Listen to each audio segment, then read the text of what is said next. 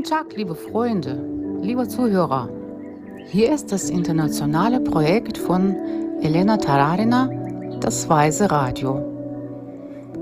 Herzlich willkommen auf den Wellen von Weise Radio. Ein Notizbuch, einen Stift für Notizen und etwas Zeit für das Wichtigste und Wertvollste. Weise Radio, hören Sie auf die Stimme. Heute fahren wir fort mit der Aufschlüsselung der sieben größten Fehler beim Produktivitätsmanagement. Heute werden wir über Fehler Nummer drei sprechen. Das wird Sie jetzt verärgern, aber Sie sollten Ihren Laptop und Ihr Telefon nicht mit ins Bett nehmen. Morgens, wenn Sie gerade aufgewacht sind, sollten Sie Ihr Handy nicht in die Hand nehmen und auch abends beim Einschlafen nicht neben sich legen. Und ich rede jetzt nicht von Strahlung, die definitiv nicht nützlich ist, sondern von einer Angewohnheit. Eine Gewohnheit, die sich bildet. Denn wenn ein Gerät neben uns liegt, sind wir nicht auf der Welt.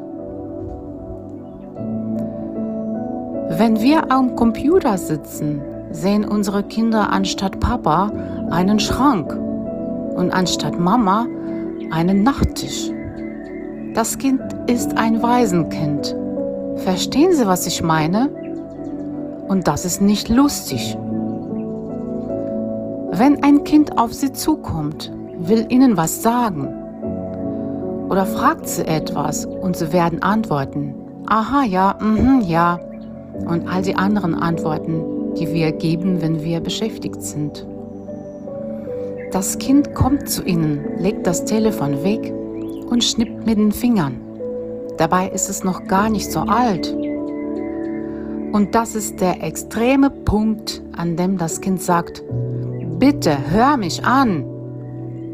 Und dann beschließen wir, dass wir in der Küche ohne das Telefon essen und nicht auf das Telefon starren, während wir miteinander reden. Wir essen nicht im Wohnzimmer. Wir nehmen eine Position ein, die es uns ermöglicht, uns zumindest beim Essen einander zu sehen. Ich denke, man sieht jetzt viele Bilder in Cafés, wo Paare oder Familien reinkommen, wo sie einander körperlich nahe sind, geistig aber sehr weit weg sind.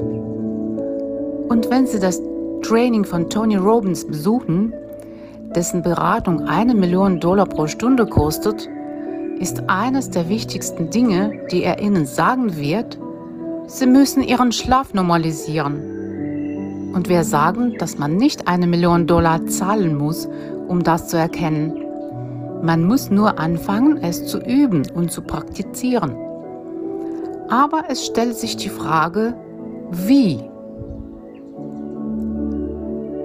Es braucht sicherlich Zeit und es ist ein großes System das jeder von uns für sich selbst erlernen muss. Ich habe fast zwei Jahre gebraucht, um vor 23 Uhr ins Bett zu gehen und gegen 5 oder 6 Uhr morgens aufzustehen. Alles schrittweise. Ich bin früher viel später ins Bett gegangen und habe das über ein paar Monate hinweg um 5 bis 10 Minuten verschoben.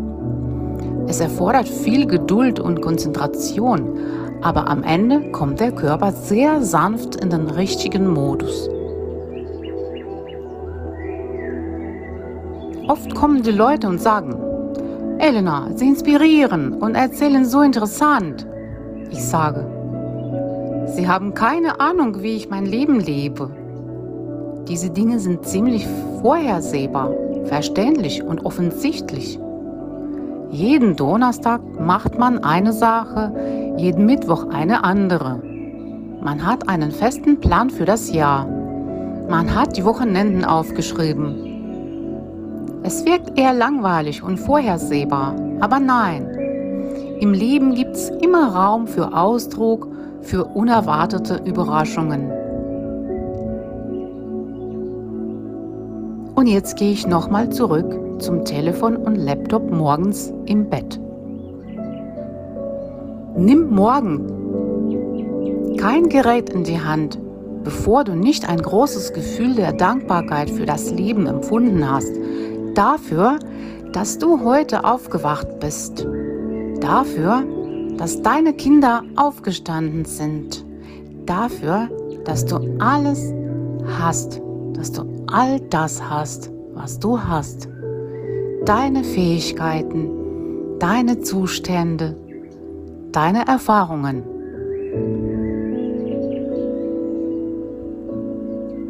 Es ist nicht normal, dass wir in dieser erdrückenden und zerstörerischen Welt all das haben. Die Dankbarkeit ist eine große, große Segnung, eine der größten Segnungen. Dankbare Menschen haben die größten Erfolge.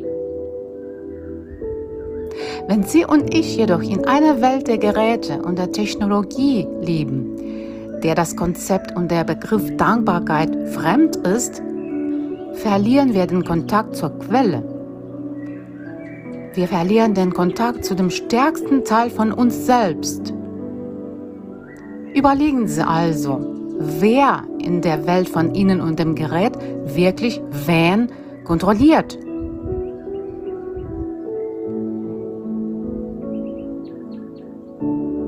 Weitergehen, tiefer gehen.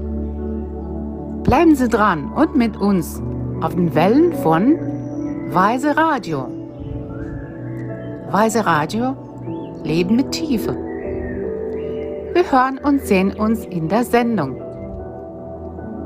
Mit Ihnen war Elena Tararina, Transkriptor Daria Merkova und übersetzt und gelesen von Regina Miller.